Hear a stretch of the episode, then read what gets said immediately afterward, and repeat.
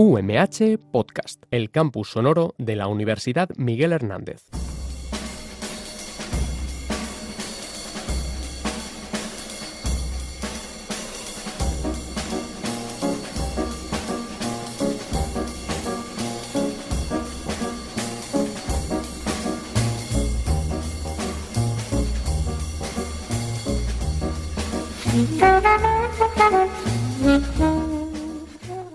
Hola, muy buenas tardes y bienvenidos desde Radio UMH a otro dossier crimen muy especial, en el que volveremos a viajar a través del mundo del crimen, el género negro y la cultura jazz.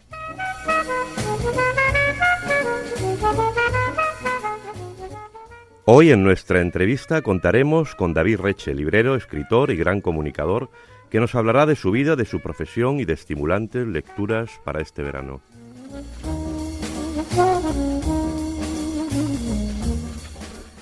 Como siempre nos acompaña Carmen Pomares, psicóloga clínica y especialista en criminología, para ayudarnos a desentrañar algunas incógnitas sobre la mente criminal y algunas claves de los sucesos más interesantes de las últimas semanas.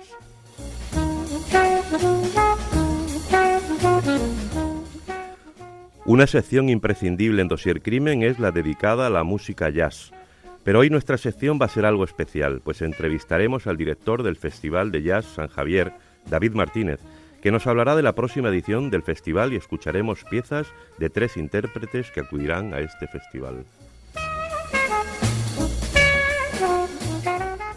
Os habla José Antonio Corrales, al control técnico Borja Cabrera.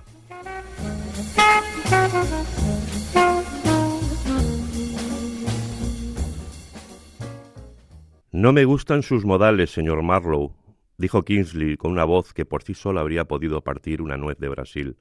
No se preocupe por eso, no los vendo. Raymond Charler, La Dama del Lago.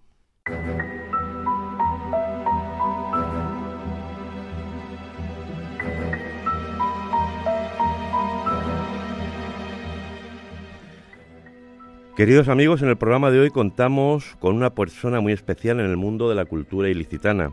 Tenemos con nosotros a David Reche, escritor y copropietario de una librería emblemática en Elche, la librería Ali y Truc. Buenas tardes, David. Estamos encantados de que nos acompañes esta tarde. Hola, muy buenas tardes. Muchas gracias, José Antonio. Hola, Carmen. Hola, buenas tardes.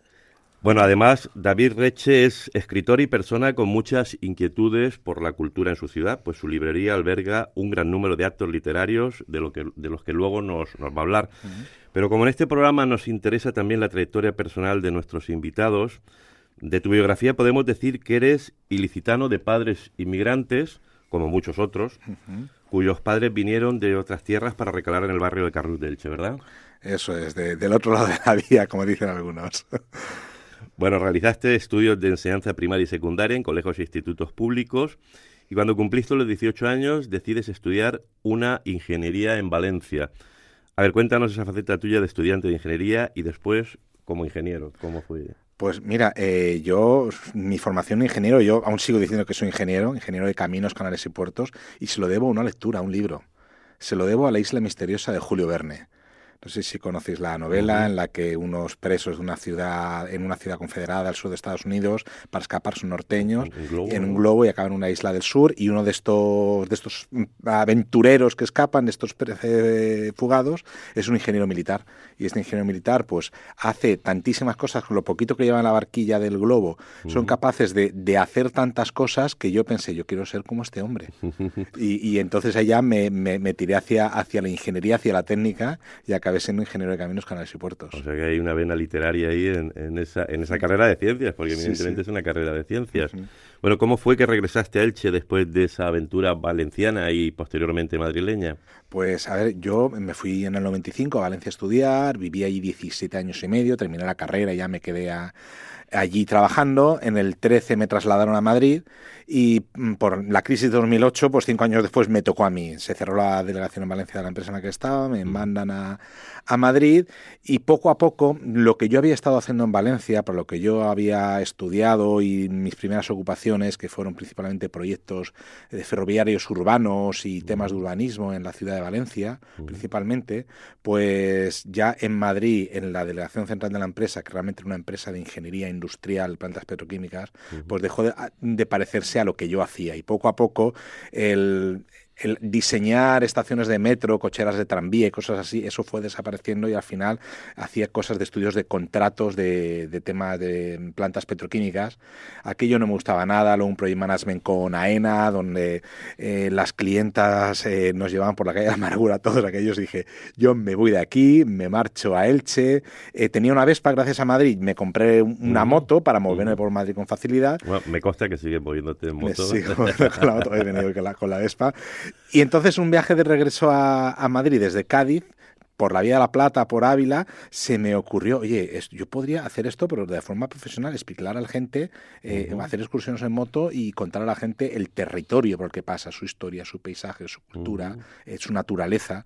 Y a partir de ahí surgió un proyecto, Scuta Trip, para montar una empresa de excursiones turísticas guiadas en, en scooter aquí en, en Alicante, en la Costa Blanca. Uh -huh. Pero eso fue en 2020. Fue en febrero, marzo de 2020, lo estaba terminando de planificar todo cuando estalló la pandemia. En plena, en plena pandemia. Aún así me vine. Cuando nos, nos dejaron escapar de Madrid, yo me vine. Sí, sí, no, se ve que estabas deseando ya, dijiste, bueno. Pues... Totalmente. Bueno, y eso todo se va un poco preparando ¿no? para, para llegar a lo que es eh, la librería Litruco, me imagino. ¿Cómo fue el que llegaras a aterrizaras en este otro nuevo proyecto? Pues mira, yo estaba en el, el 22 de diciembre del 20, el día de la lotería, uh -huh. yo estaba ahí firmando ejemplares de la novela juvenil que, que tengo. Uh -huh. Ahora, ahora hablaremos de tu... Uh -huh. pues yo estaba ahí firmando ejemplares. Yo a Paco Trigueros, al propietario de, de Alitru, lo conocía pues desde mi primer libro, de, de, desde 2011, y tenía una relación cordial con él, una relación como lo tenemos muchos los autores locales, sí. lo tenemos con los, los libreros, que creo que tenemos entre nosotros buena relación, ¿no? Pues yo estaba pensando incluso en, a lo mejor le, le, digo a Paco de si necesita durante un tiempo uno de sus empleados, Juan, que se iba a vivir fuera, uh -huh. si necesita, pues yo ahora mismo, como lo de las excursiones scooter no tira, pues antes de irme a Madrid, pues si puedo sustituirlo. Y antes de yo decirle nada, vino él a, a decirme, oye, mira, yo tengo que jubilarme ya, tengo ya una edad, ¿Tú querrías hacerte cargo de la librería? Ah. Paco tiene muy buen ojo clínico. El día de la lotería.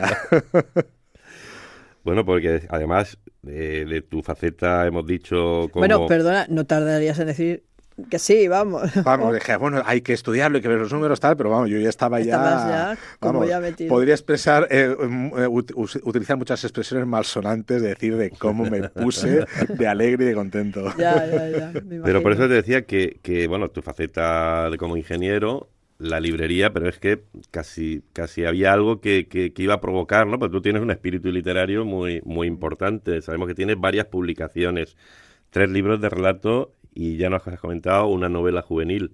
Háblanos, háblanos un poquito de estas obras. Pues mira, eh, al final todo esto yo siempre me gusta decir que realmente todo nació, el que yo ahora esté en Alitruc, nace a partir de un microrelato de, del concurso de relatos en cadena de, de la cadena SER. Uh -huh. El 20 de enero de 2008 me acuerdo la fecha porque era festivo en Valencia ese día, escuché, estaba en casa y escuché el programa de, de la sede por la mañana Francino, concurso de microrelatos. Uh -huh. Escribí una, un relato que empiece por la frase no funcionó.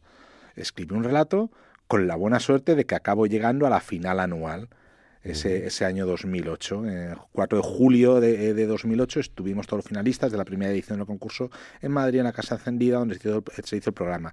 Y a partir de ahí, pues la, las cosas vinieron concatenadas. Alguien me preguntó, oye, tú que veo que has escrito en diferentes foros, que tienes relatos escritos, ¿querrías dar el siguiente paso, publicar? Ay, pues, pues venga. Entonces yo escribí, participar en algunos foros de relatos, tenía muchos relatos escritos, hice la primera colección de relatos y de ahí salió el primer libro y a partir de ahí fue saliendo lo siguiente, entrevistas aquí en medios locales, uh -huh. eh, una sección de, de radio en, en, Radio Jovels, bueno, una, una, colaboración, otra colaboración en Radio Elche y poquito a poco pues eso hizo que Paco Trigueros también ya me conociera a mí, claro. también además de por ir a, a, allí a, a, oye mis libros, además claro. de eso pues me escuchaba en la radio y me dijo, esto a ti te gusta, tienes secciones de literatura en la radio, pues uh -huh. quizá mmm, esto te pueda venir bien a ti o tú o, o, la librería te venga bien y tú le vengas bien a la librería. Que encajaseis ahí en... Encajamos, encajamos. Y te da tiempo con todo, porque sabemos de, de todo lo que haces, que ahora nos contarás, ¿no? Eh, te da tiempo a seguir escribiendo, me imagino que sí, que, que la cosa de escribir No, por desgracia. por desgracia, no. Eh, como Tienes ideas, pero. Muchas. Me escribo encima. Como, como voy a decir, me escribo encima porque las ideas no cesan. Claro. Pero hecho, en la, en la, librería se echa más horas que, que Sí. el río. Eh, se piensa que hay que. Qué romántico una librería todo el día leyendo y, y tomándote un, un café. No, no. Es, es un negocio eh, que Sí, necesita muchísimas horas y por desgracia, eh, a pesar de que tengo varias, mm, muchos proyectos empezados y que en mi cabeza siguen evolucionando y los personajes siguen evolucionando y las historias siguen modificándose, pero no tengo tiempo y, y quiero sacarlo, quiero empezar a, de aquí a un par de años intentar ya tener mm, el pulso de la librería cogido para dedicar también un tiempo a Sí, escribir. porque llevas poco, relativamente, no llevas tanto, o sea, acabas Dos de años ahora en aterrizar agosto. prácticamente. Claro, estás ahí. Bueno, además, eh, ya hemos hablado de tus dotes comunicativas en diferentes programas de radio y tal, pero además tienes una faceta aventurera y solidaria. Mm.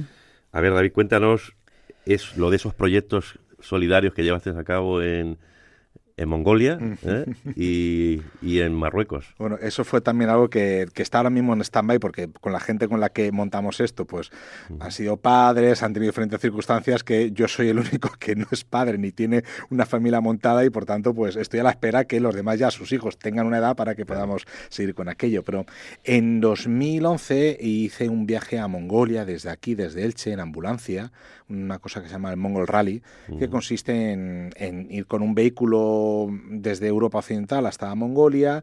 El vehículo, en nuestro caso, como era una ambulancia, era un, era un vehículo de servicio público, se donaba directamente al Hospital. Militar de Ulaanbaatar. Llenamos la ambulancia de material médico y escolar. Y, y fue un viaje de cuatro semanas atravesando Asia Central. eh, de Turquía, Irán, Turkmenistán, Uzbekistán, Kazajstán, Rusia, Mongolia, un viaje fantástico y a partir de, de aquello, como lo hice con dos amigos de aquí del Che, Pau y Nuria, pues a partir de aquello con gente que habíamos conocido que había hecho esta- esto mismo el año anterior que nosotros, eh, montamos una asociación que se llamaba Aventureros Solidarios. Y con esto pues montamos un par de viajes a, a Marruecos. De irnos a. Contactamos con una ONG eh, hispano-marroquí que trabaja con una escuela eh, al sur, bueno, varias escuelas al sur del Atlas, en la ciudad de Rasiria. Y, y es quien quiera apuntarse a esto, viene en su coche, hace el viaje que quiera en Semana Santa, pero tiene que llevar como mínimo cada vehículo 20 kilos de material escolar.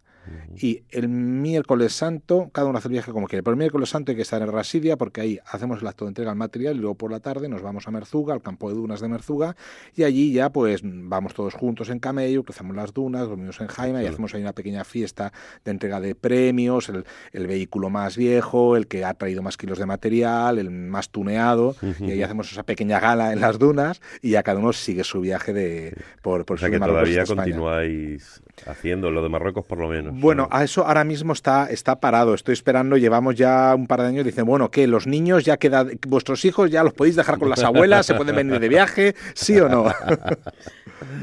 Bueno, eh, pues efectivamente, eh, después de este recorrido más personal, nos gustaría ahora que nos hablases un poco de tu experiencia como librero. Ya tienes dos años, ya vas consolidando esa experiencia, eh, porque además sabemos de tu gran implicación en esa realidad que ha sido el traspaso ¿no? de, de la librería de Paco Trigueros a ti de Alitruc.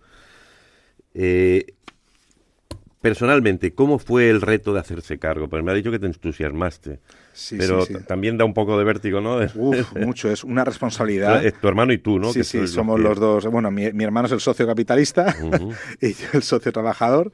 Eh, y la verdad es que es un- un- un- una responsabilidad enorme, porque, eh, Dios mío, esto es una entidad aquí, eh, una institución en Elche, eh, con un recorrido. Tiene, la librería tiene la misma edad que yo, un mes menos que yo, es del 77, yo soy de agosto, la librería es del septiembre del 77. Y dices, caramba, 44 años en aquel momento de librería, eh, espero no romper el juguete, ¿no? Era como que estoy, estaba con un niño nuevo con un juguete, pero con el, el miedo, el temor de, eh, ¿y, si, ¿y si no funciona? ¿Y si lo hago mal? Ese temor eh, estaba ahí y esa responsabilidad y ese, ese pequeño miedo, ese respeto sigue estando, porque al final eh, alguna vez alguien, algún, mis, mis caseros me han dicho, tienes que estar orgulloso porque eres quien trae la cultura aquí a la ciudad. Bueno, que no, somos muchos, ¿no? Los que traemos la cultura a la ciudad por diferentes medios, pero, pero yo muchas veces lo pienso, es que me que vengan determinados libros aquí a Elche, pues al final eh, somos nosotros los únicos que tenemos determinadas materias. Entonces, mm, tenemos esa especie de responsabilidad y yo los fines de semana, que es cuando hago los pedidos para la semana siguiente, pues ya está trabajando el fin de semana. Yo, pues no me lo tomo como un trabajo, porque la, verdad es que... Eh, no, no, no pienso que esté trabajando, aunque he hecho muchísimas horas, nunca tengo la sensación de estar trabajando y, estoy pensando en, estoy consiguiendo que libros que de otra manera no vendrían aquí a la ciudad van a estar aquí. Claro.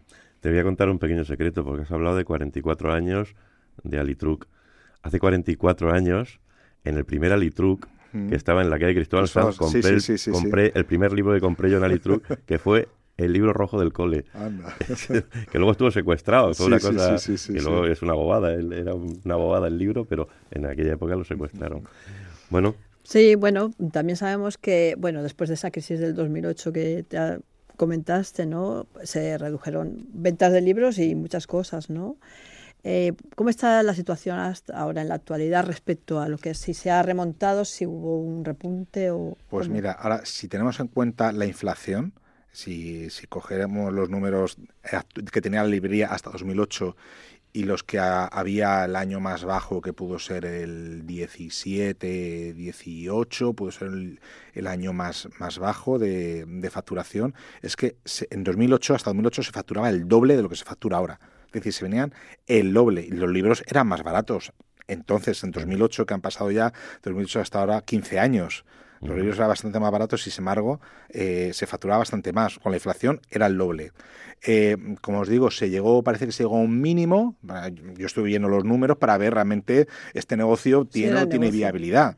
Eh, y efectivamente, pues se llegó a un mínimo, se tocó fondo y se ha vuelto a remontar poquito a poco, después de la pandemia, que evidentemente fue un año malo, porque hubo dos o tres meses cerrados, no hubo, no hubo día del libro, y sin embargo, a partir de entonces, parece que eh, la gente se ha encontrado de nuevo con el libro de papel, afortunadamente. Y eh, llevamos un par de años que la, la, tendencia parece que va subiendo, en todos los medios se dice, algunos hablan de unas cifras, otros vemos otras cifras, quizá algunos somos mm, poco, siempre, siempre vamos, somos pesimistas, yo cuando hago mis previsiones, pues hago una previsión conservadora, pesimista de voy a ingresar menos, aunque vemos que, que no, que realmente este año está yendo bien. Sí, pero a lo mejor eso, esa, el que los medios de comunicación digan que, sabes tú que a veces mm. anima incluso sí, sí, sí, puede sí, ser una manera de Efectivamente, y es algo que, que, a mí me encanta, que en los medios de comunicación salga que la gente vuelve a leer, porque al final quien no le dice, ay, pues venga, pues yo voy a leer yo también. Muy bien, ¿y qué tal, qué ha supuesto también la erupción de estas grandes monstruos comerciales online para las librerías? Eh, ¿Las han dejado? ¿Qué, qué esa nueva pues a ver, yo con esto yo ya me lo he encontrado. Yo he ah, cogido el, la librería con este, eh, este, ya funcionando ya con estas reglas del juego. Eh, como, te, como os he contado, hasta 2008 se facturaba casi el, el, doble de lo de ahora. Es decir, que, mm, que, eso se ha notado. Estos monstruos de la distribución, el innombrable, junto con el libro digital. Pero como decía Paco Trigueros, que una vez escuchó también en alguien contaba, que a ver, si tú imaginas un tarro muy grande eh, lleno de, bolas grandes, esas bolas grandes, que quizás sean esas grandes corporaciones y, la, y la distribución por Internet, puedes meter canicas y además luego puedes echar arena y al final todo se acomoda, todo tiene su sitio. Ya no vas a tener el tarro entero para ti, pero mm, puedes tener tu hueco si, si sabes buscarlo y es en lo que, lo que estamos y parece que eh, mm, los que quedamos y los que están llegando nuevos pues podemos encontrar en nuestro espacio. David, si tuvieras que animar a nuestros oyentes a comprar libros en las librerías tradicionales, ¿qué virtudes destacarías de estos establecimientos frente a la venta, por ejemplo, que hemos hablado de estos grandes monstruos?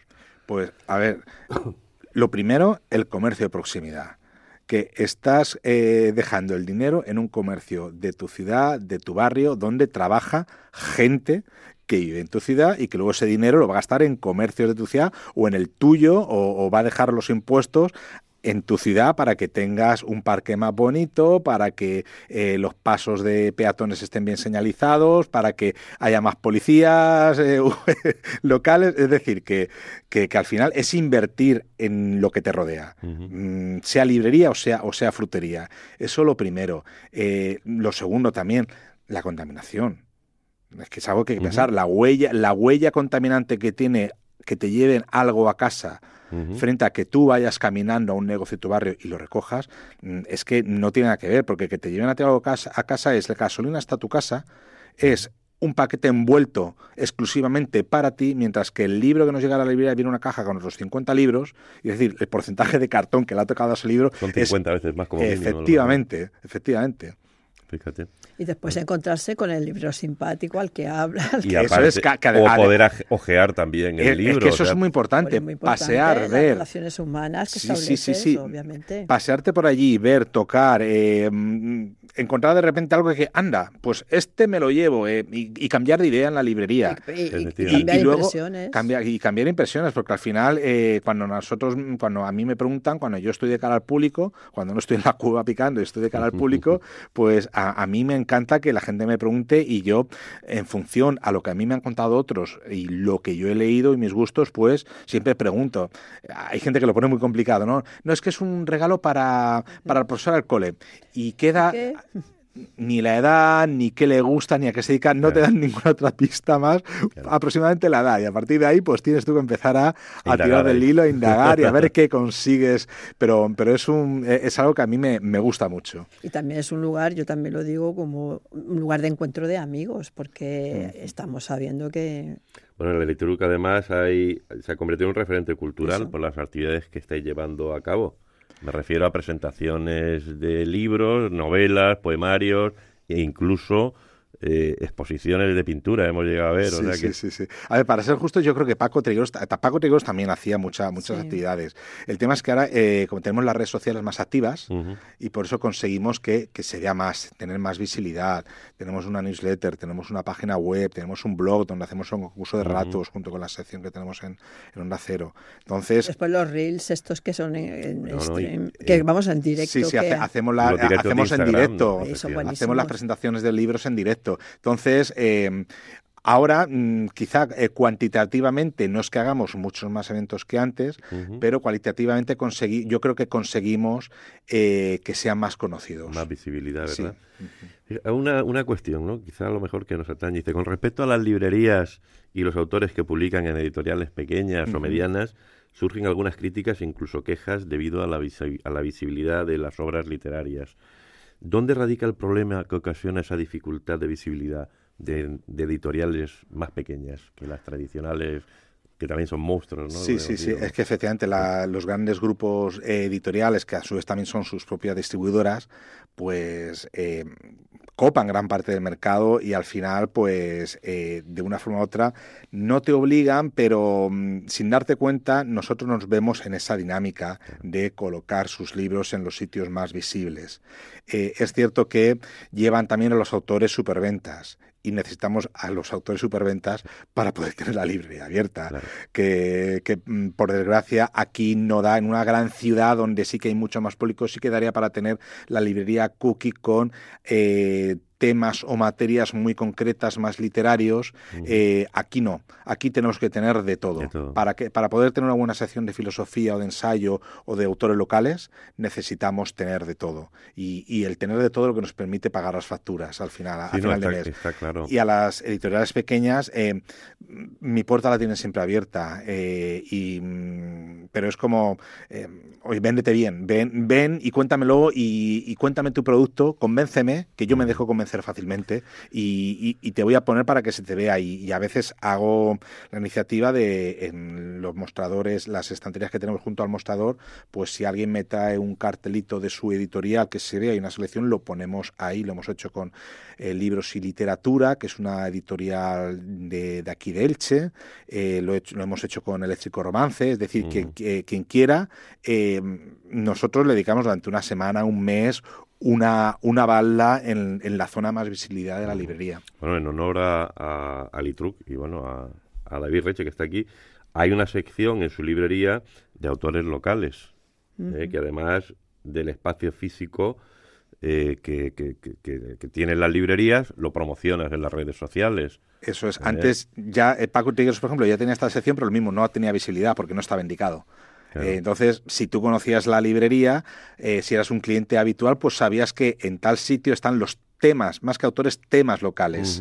Eh, yo ahora lo que he puesto, además de temas locales, tengo una, una sección, una estantería que es autores locales y ahí están. Y a mí me gusta cuando viene un autor a decirme, oye, mira, que he sacado este libro, que eh, se distribuye de esta manera, lo tiene tal editorial. Digo, vale, pues mm, vamos a grabar un vídeo y tú lo cuentas eh, y así lo ponemos en nuestras redes sociales, hablas tú del libro y si lo presentamos aquí, además decimos cuándo hacemos la presentación. ¿Percibes que se venden más libros de autores locales a raíz precisamente de toda esta promoción, de que tengan un espacio físico e, e incluso de, de, esa promoción en redes sociales? O sea, al ser, claro, lógicamente, si es más conocido hay más posibilidades.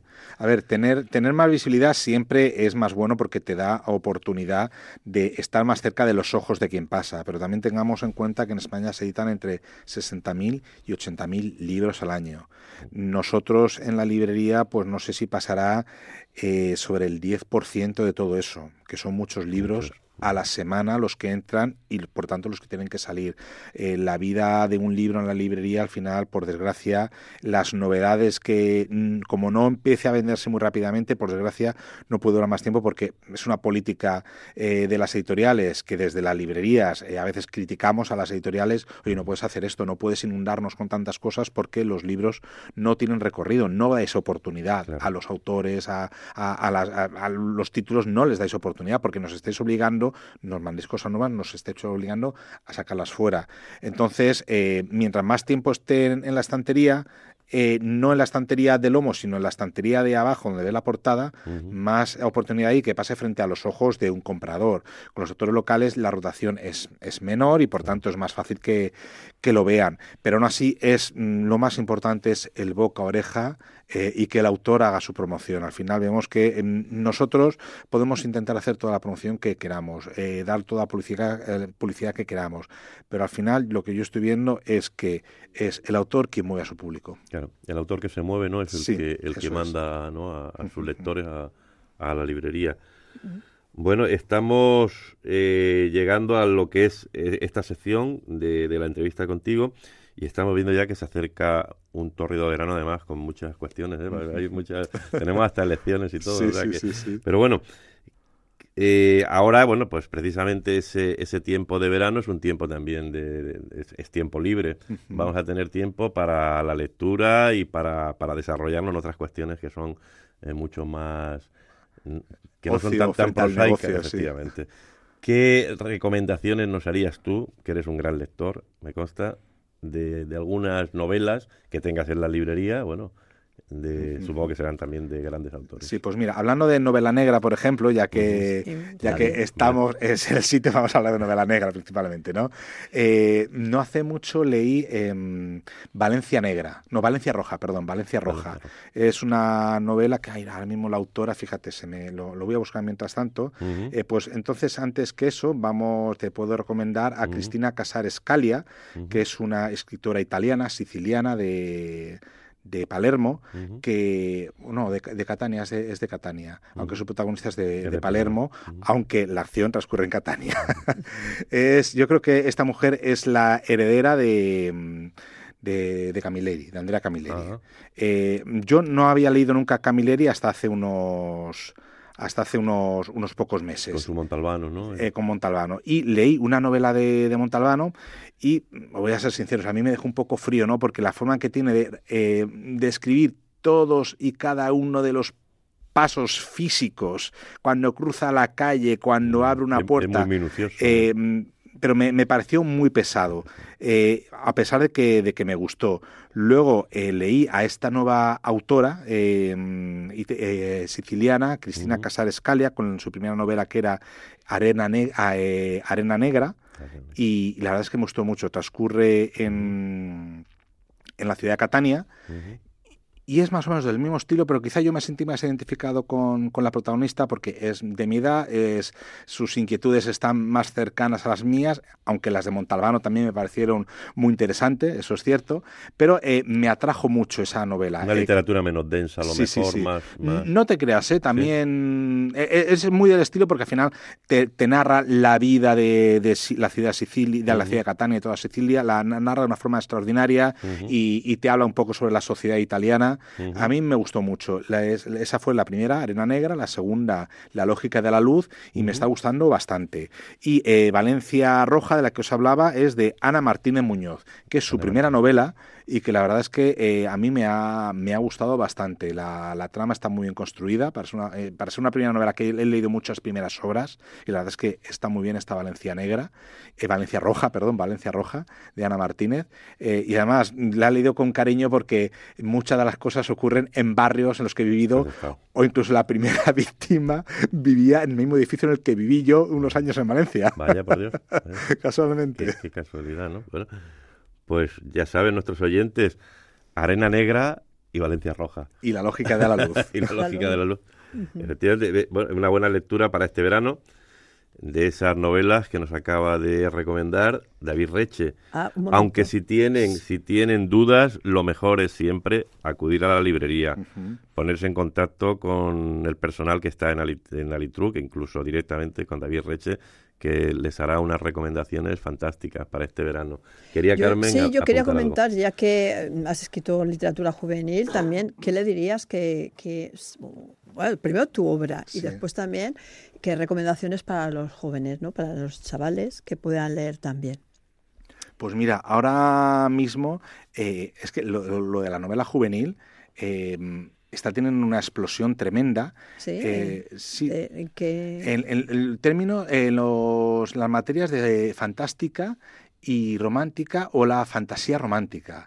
Ajá. Eh, la mezcla ahí de personajes. Hay, hay, una mezcla que, em, que son libros que a veces no sabemos si poner en la sección de juvenil o en la sección de fantástica no sabemos, o, incluso la de romántica, eh, pero mm, están ahora apostando mucho todas las editoriales y las distribuidoras, o las distribuidoras apuestan por editoriales que tienen este tipo de libros que cuando ven las portadas dice ya, ya sé de qué va. Yo además tengo una cosa, yo, bueno, tengo mi nieta mayor que tiene 10 años y tal, pero es que a mí me encanta pasearme, bueno, tengo, tenemos otros dos más, más pequeños, pero pasearme por todo lo que es lo de literatura juvenil, es que me encanta porque son interesantes los temas, los... Sí, sí, sí, no, y, es que además se ofrece de todo, ¿eh? Todo, como las ediciones son bonitas, los, libros son muy bonitos, todo, todo está muy bien. Mira, están desde los clásicos de siempre, que eh, quizá cuando salieron no eran libros para niños, pero ahora, o para, para adolescentes, pero se han adaptado los clásicos de siempre, eh, del, del siglo XIX, de aventuras del siglo XIX, se hacen adaptaciones para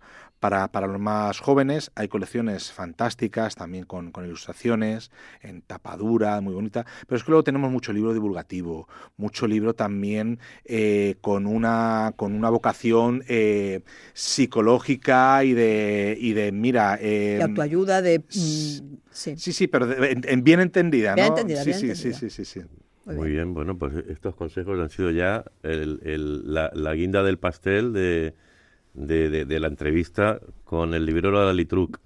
¿eh? Amigos, hay que ir a la librería. Te agradecemos, David, que nos hayas acompañado en este dossier y te invitamos a que nos acompañes ahora en las próximas secciones. Pero como prometí a nuestros oyentes y antes de continuar con más contenidos, vamos a escuchar el tema Samurai del cantante y compositor Javam, el artista brasileiro que abrirá el Festival de Jazz San Javier en esta edición.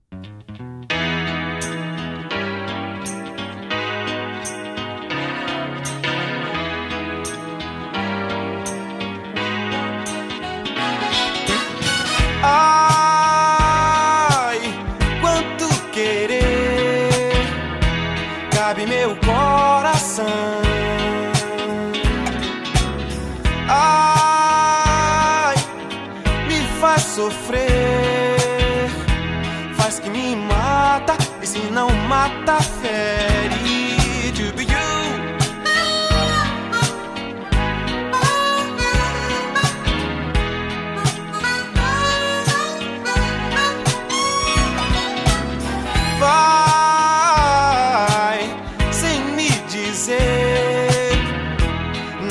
casa da paixão.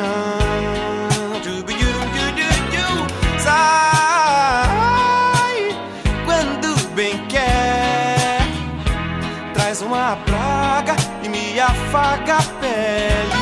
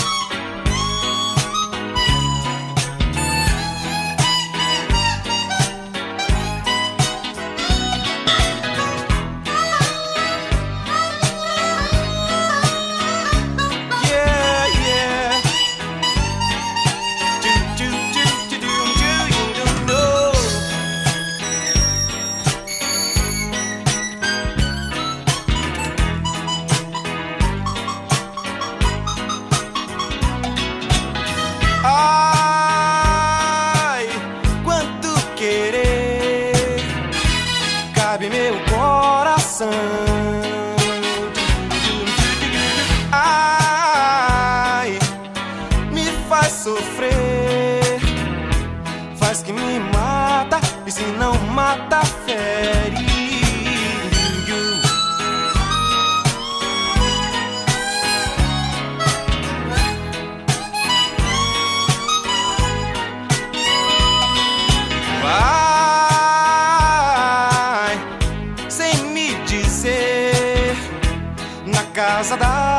Paixão. Sai quando bem quer, traz uma praga e me afaga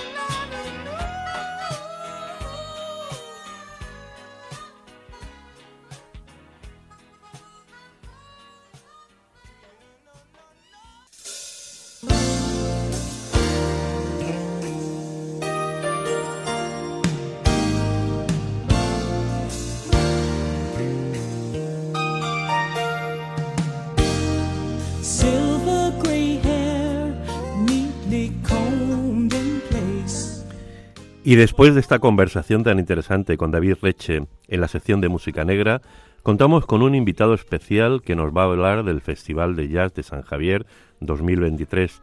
Tenemos con nosotros a su director, David Martínez. ¿Qué hay? Buenas tardes, David. Muy buenas tardes. Bueno, pues estamos encantados de que nos acompañes en este dossier para ofrecer a nuestros oyentes un breve repaso por algunos de los aspectos del prestigioso Festival de Jazz que se desarrolla todos los años en la cercana localidad de San Javier y para que nos animes a asistir a la próxima edición porque, David, se dice pronto, pero ya cumplís un cuarto de siglo y eso son ya palabras mayores en el mundo de los festivales, ¿verdad? Un cuarto de siglo de trabajo, de esfuerzo y sobre todo de la mejor música. Un, proyecto que, que arranca hace 25 años y que se ha mantenido a pesar de las dificultades que se ha encontrado en el, en el camino, pues una gran crisis económica, recordemos, en el año 2008, la pandemia del, eh, del COVID y tantos otros problemas que han dificultado mucho el que el festival se mantenga al pie, pero eh, es cierto que eh, la prioridad eh, cultural para el Ayuntamiento de, de San Javier ha sido algo, eh, vamos, eh, indiscutible a lo largo de estos años y por encima de, de muchos eh, sacrificios se ha apostado por, por mantener eh, este festival, así como el, el Festival Internacional de Teatro, Música y Danza de, de San Javier, y hacerlos crecer, porque somos perfectamente conscientes de la importancia que tiene la cultura, no solamente como elemento eh, formativo eh, del ser humano, sino también como dinamizador eh, económico. Y obviamente, si San Javier destaca en verano por algo, además de por sus playas y por la gastronomía y los deportes náuticos, es por estos grandes festivales que sin duda alguna son las joyas de, la corona del, del municipio de, San Javier. Precisamente eh, se van a celebrar este festival. Ahora eh, empieza en los próximos días, en junio. Pero concrétanos cuándo comienza el festival y durante cuántos días vamos a poder disfrutar de las actuaciones musicales. Claro que sí. El festival va a comenzar el 30 de junio con ese gran concierto del eh, músico brasileño Yaván y va a finalizar el día 23 de, julio con The Anthony Paul Soul Orchestra. Eh, serán en total 22 eh, conciertos, 15 noches, 11 de ellas en el auditorio del, eh, del Parque Almanza, 3 en la calle y una en el Centro Cultural de Santiago de, de la Ribera. Sí, sí, precisamente, bueno, hay otro espacio, ¿no? que tenemos, tenemos un nuevo espacio, de hecho, eh, presentasteis el festival en el nuevo Teatro de Invierno de San Javier.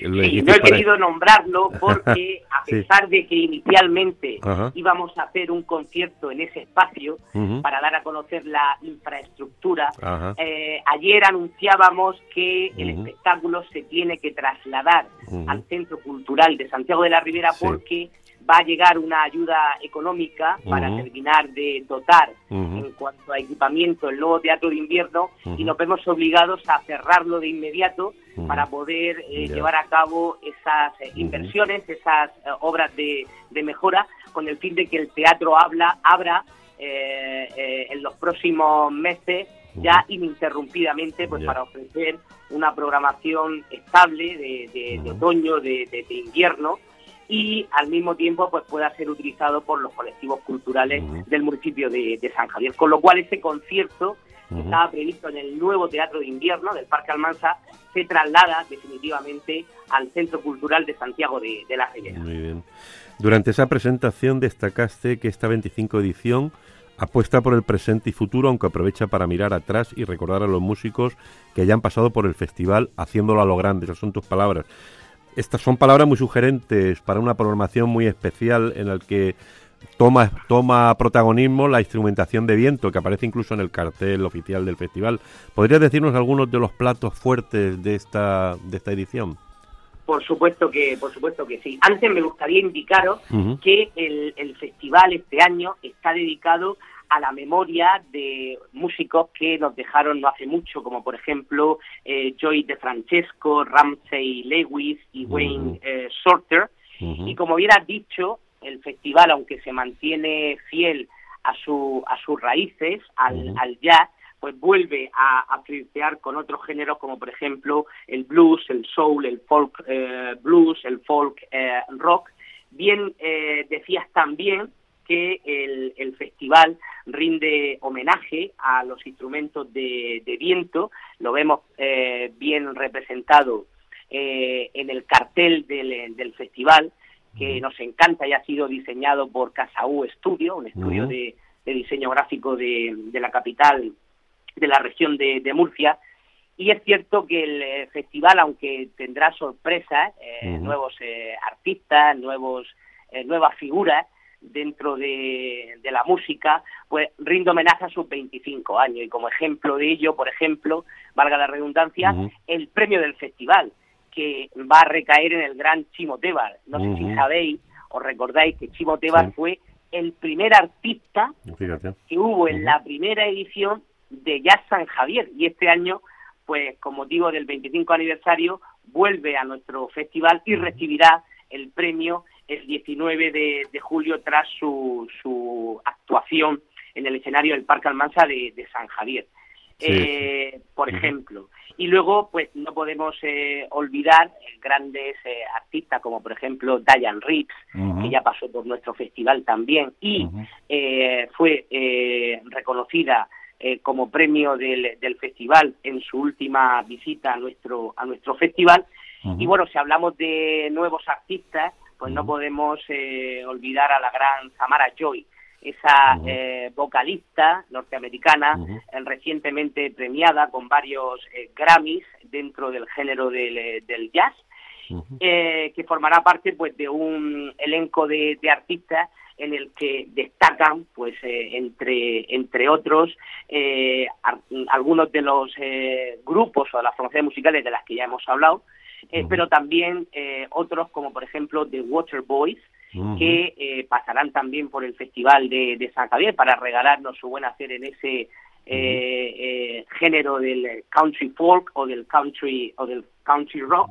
Y si tenemos que destacar artistas, pues sin duda alguna Paolo Fresú, que vendrá en formación de, de quinteto, eh, Neil Landoki en formación de, de trío, eh, Scott Hamilton, que también vendrá en, formación de, de cuarteto, eh, acompañado de artistas como por ejemplo Ignasi Terraza, gran pianista eh, catalán, también gran amigo del Festival de, de San Javier, con la eh, artista invitada eh, Pepa eh, Pepa Niebla que, está tanto está eh, dando tanto que, que hablar Sí, en el sí, mundo de, de la música a nivel nacional en estos en estos momentos. Podríamos estar hablando eh, toda Sí. la toda la tarde Sí, y sí, podríamos estar eh, recordando pues eh, algunos de los grandes que vuelven o hablando de algunos de los nuevos Bueno, artistas veo que van aquí también a- en, festival. en la programación a Chano Domínguez, que, que va Sí, con Chano música Domínguez, nuda. además, el proyecto en el que incluimos a Chano Domínguez Ujú, es un proyecto muy personal.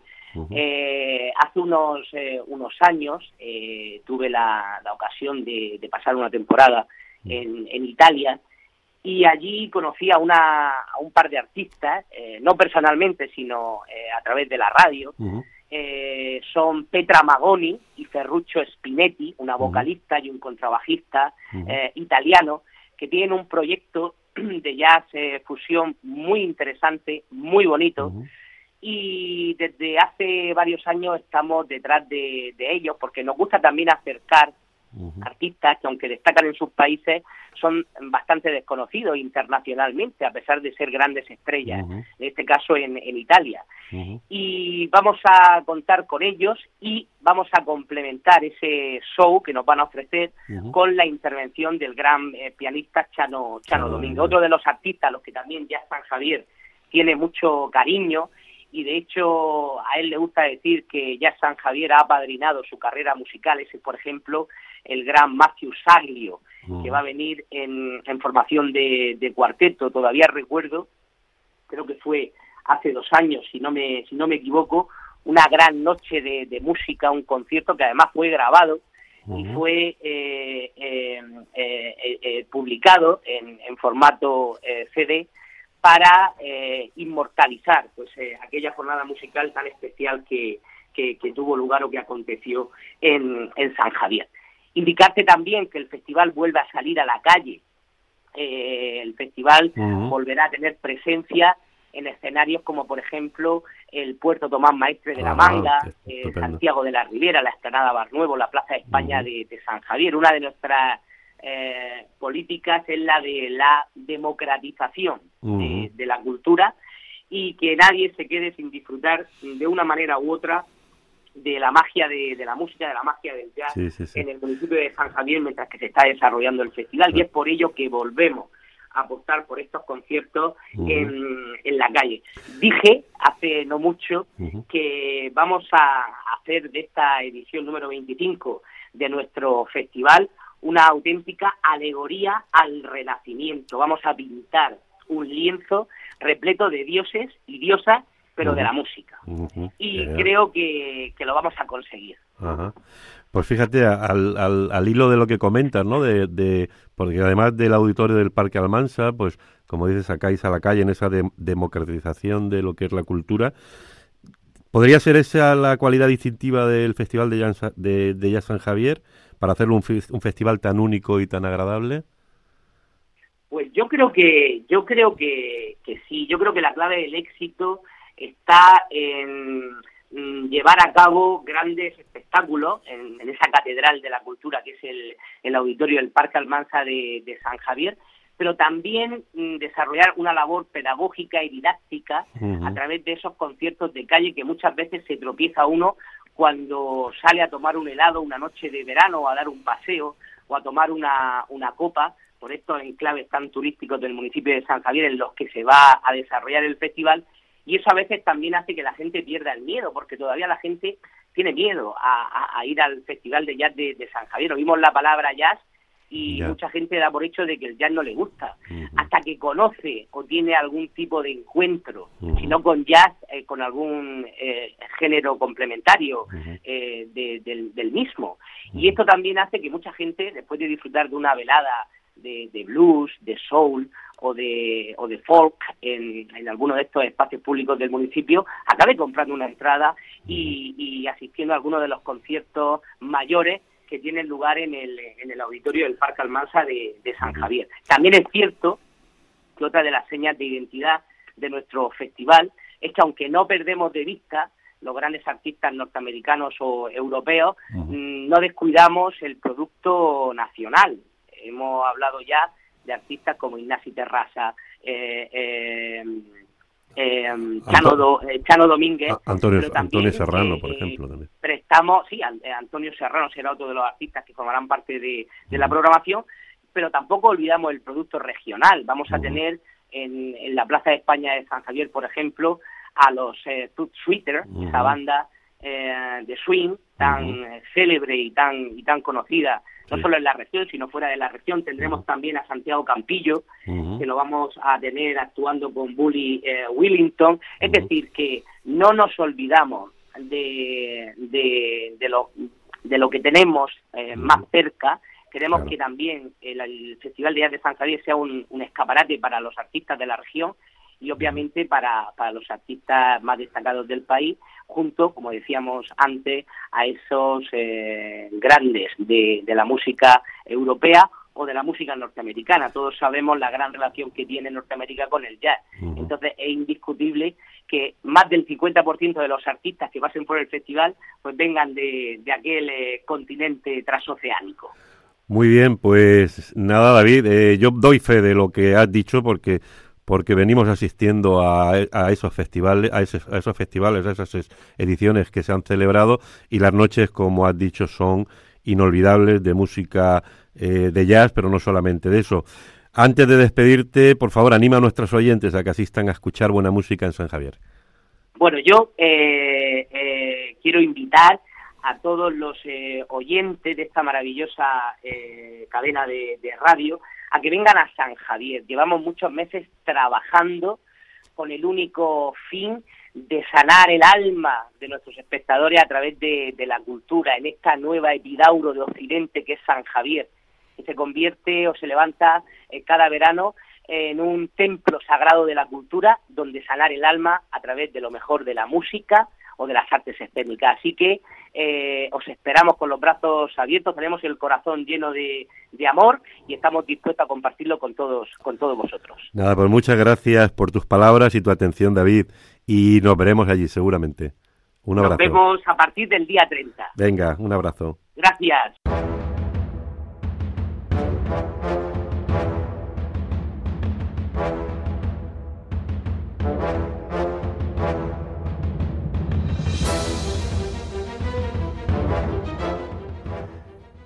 Y como es habitual en nuestro programa, damos paso a la actualidad del crimen, en donde Carmen nos aportará algunos datos interesantes que ha ido recopilando sobre los sucesos más destacados de estas últimas semanas.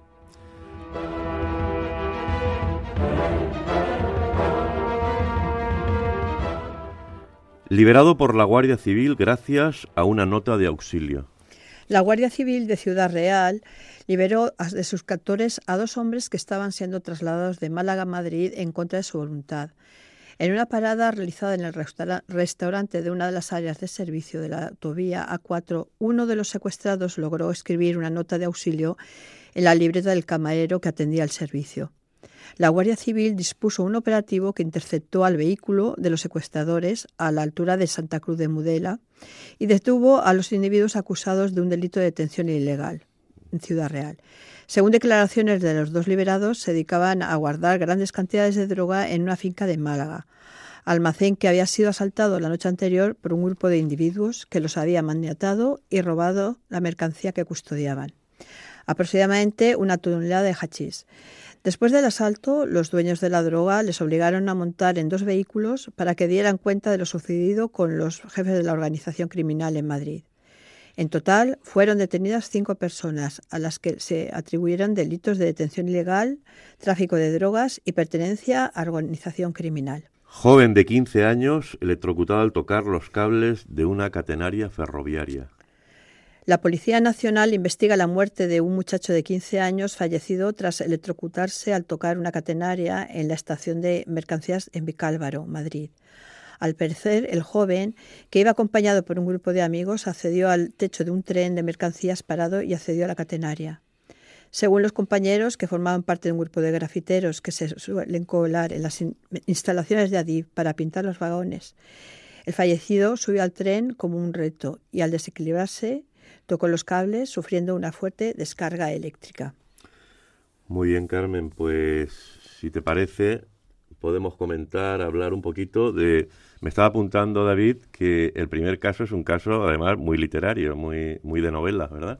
Eso es, yo siempre pienso, cuando pienso en términos de, de novela, por ejemplo, eh, con la muerte en, en los talones de, de, de- de Hitchcock, que es eh, algo tan mm, casual como que se levanta en el mismo momento que está llamando a un personaje que no existe y entonces los malos lo, el- se piensan que, que es el, el- el objetivo, pues cosas muy, caso- muy que no te vas a esperar, pues esto que alguien tiene esa oportunidad y escribe Y ahí, ahí. en, estamos presos, por favor, ayúdenos, sí. y a partir de ahí puede mm, la trama puede seguir Sí, o sí. eso o eso puede ser mm, eh, que alguien lo haya utilizado para engañar a, a un tercero y que realmente el camarero sea parte de una organización. Sí, sí, sí, es decir, le- que pueden a- dar todas las vueltas. Ahí puedes dar todas las vueltas que quieras. Es verdad. Sí, Bueno, es verdad. La verdad, yo es que siempre me quedo con esto un poco de, y de verdad el camarero le hizo caso, que eso es Y además la rapidez, porque claro, le dio tiempo a la Guardia Civil a detenerlos eh, en el trayecto así, que decir que parece que, que primero, todo parece que muy ahí rápido. tuvieron que darse unas circunstancias, Sí, las muy- propicias. Sí. Primero que apareciese con una libreta, que yo ya no he visto Sí. camarero Eso, con el libreta. camarero tomando una nota, ¿no? Después que, que pudiera escribir sin que se dieran cuenta los captores. Sí, sí, Sí.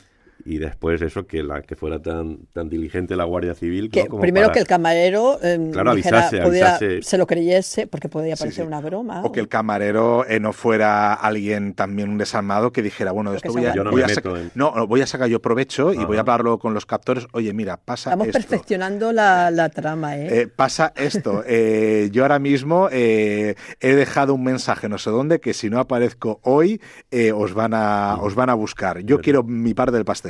Claro, sí, sí, sí, que se hubiera implicado él también, hubiera dicho, pues ahora voy a formar yo parte os digo una cosa, a mí me sorprende también, dice, que después le hicieran, em, obligasen, después de, de- de liberados, ¿no? Que, que dieran cuentas del robo. Quiere decir que también mafiosos entre mafiosos tienes Sí, que dar cuenta del pero, robo. Pero date cuenta de una cosa. o Yo, sea, vamos, no sé, ¿cuál prefiero será- quedarme en la cárcel. ¿Cuál sería, ¿Cuál sería la catadura de estos individuos? Ellos confiesan a la Guardia Civil todo el tema del depósito de hachís y tal, pero cuando a ellos les, les roban y luego llega esta banda criminal que eran italianos, eran eh, Mm. los captores eran italianos y se los llevan y tal, ellos ya sabían que en el momento que llegasen a Madrid los iban a meter ahí en cualquier nave Sí, o tal, sí, y los sí. iban a hacer fofatina. O sea que, que ellos luego declaran, bueno, como... Vamos, como- lo como que, lo que haga falta. lo que sí, haga sí, falta. Exactamente, sí, por sí, eso sí. dice, yo prefiero quedarme aquí buen recaudo. Y lo del... Lo de Bueno, lo- lo, lo hecho desgraciado que además no ha ocurrido de ha ocurrido, nuevo. a- a- a- me parece que Ah, antes bueno. de ayer o, o así. dos, do- dos, dos jóvenes, críos también uno en grave Valencia. y uno no sé. Ujú. Eh, la verdad es que es una muy mala costumbre de los chavales, bueno, digo los chavales porque suele ser, suele ser gente joven, ¿no? El, eh, como grafiteros, ¿verdad? Son grupos que se dedican un poco también a, a entrar por las estaciones y pintar y hacer pintadas, eso, y después tienen otros retos un poco absurdos, ¿no? Pues en- como un poco, eso, retos tontos, ¿no? De, de- Sí, la, la de típica mucho riesgo. audacia, ¿no? Sí, de sí, sí, sí, adolescente sí. y tal. Sí, que tiene que ver con eso, ¿no? De- con cosas impulsivas y de... Que esto puede dar también para pensar en eh, por qué el contrato de seguridad de Renfe en estas estaciones no había alguien para vigilar lo que estaba ocurriendo allí en aquel momento y al final una muerte de alguien, una muerte accidental casual de alguien en- aquí puede resa- eh, destapar una trama corrupta de en aquel momento no estaba el vigilante por Sí, XXX, sí, sí. es decir, que, que todo es susceptible de mm, llevarlo sí, hacia... Claro. sí, de sí, Pero me consta y te digo de verdad que los vigilantes batallan mucho. Ya, sí, sí, sí. por el tema este, porque hay muchas pérdidas también en el tema de las grafitis después Sí. de... o sea, quiero decir que, bueno, ha sido una- un hecho desgraciado Sí. que se alerten los jóvenes que, bueno, que, que son cosas muy peligrosas. ¿no? Sí, sí, Tú lo pues sabes más cuando- que cuando Sí, sí, no, una- una catenaria- eso es, claro. Peligro. Eso es altísima, altísima tensión. Bueno, pues, ¿quieres añadir alguna cosa más sobre esto, Carmen? ¿Alguna cuestión? ¿Algo más de, de estas semanas?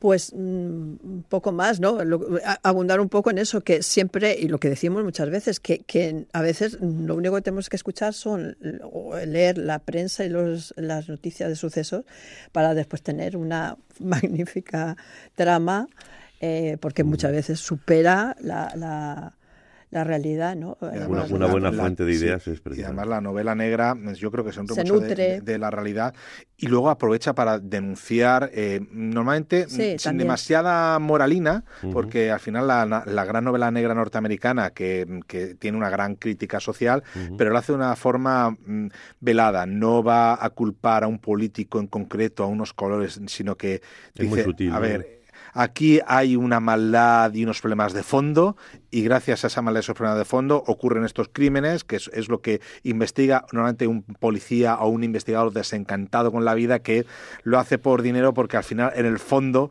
acaba siendo buena persona, Claro. aunque él no, aunque él diga que no. O sea, fíjate, por ejemplo, has puesto un ejemplo, ¿no? Que se acerca un poquito a 1200 almas, 1280 almas de Jim Thompson, ¿no? Que lo que critica es el sistema ese de, de la corrupción, de, de cómo los jefes de policía son electos y cómo manipulan ¿no? lo que es la, a la población, en este caso asesinándola, ¿no? para, para llegar a, a sus objetivos.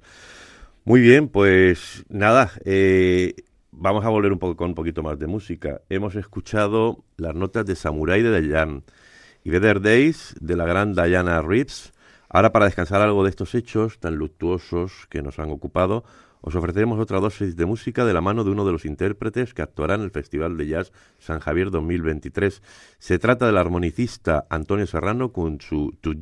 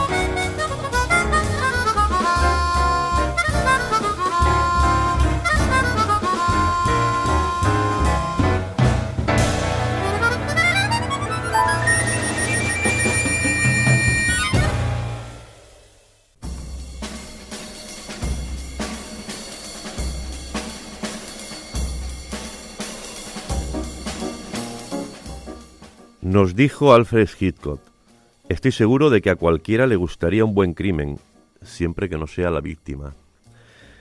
Queridos amigos, hasta aquí ha llegado nuestro dossier de hoy.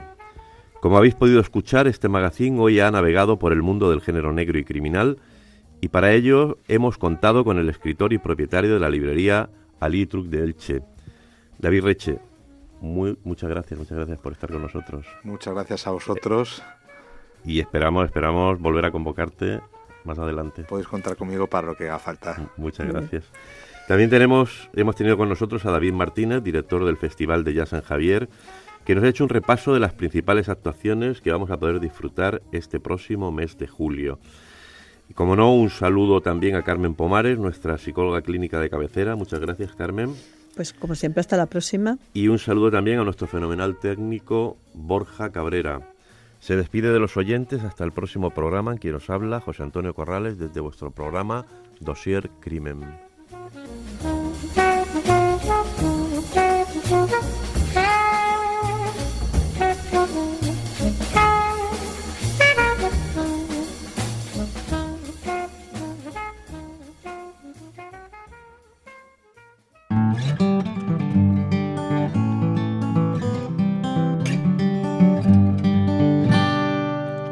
UMH Podcast, el campus sonoro de la Universidad Miguel Hernández.